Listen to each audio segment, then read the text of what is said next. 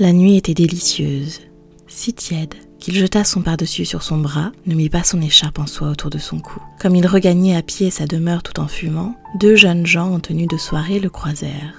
Il entendit l'un d'eux murmurer C'est Dorian Gray. Il se souvint du plaisir qu'il avait éprouvé jadis à être ainsi remarqué, admiré, célèbre. Maintenant, il était là d'entendre prononcer son nom. La moitié du charme du petit village où il était allé si souvent ces derniers temps, c'était que là, personne ne le connaissait. Il avait souvent raconté à la jeune fille qu'il avait séduite qu'il était pauvre, et elle l'avait cru. Il lui avait même dit qu'il était méchant, et elle avait ri. Elle lui avait répondu que les gens méchants étaient toujours très vieux et très laids.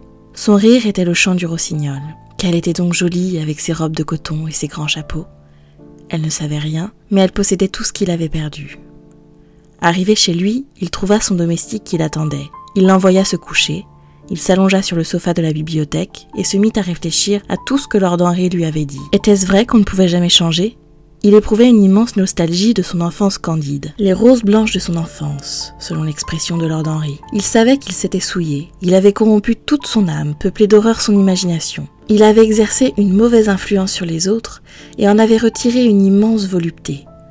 De toutes les vies qui avaient croisé la sienne, il avait choisi les plus belles, les plus riches de promesses pour les vouer à la honte. Mais ne pouvait-il plus rien réparer? N'y avait-il plus d'espoir pour lui?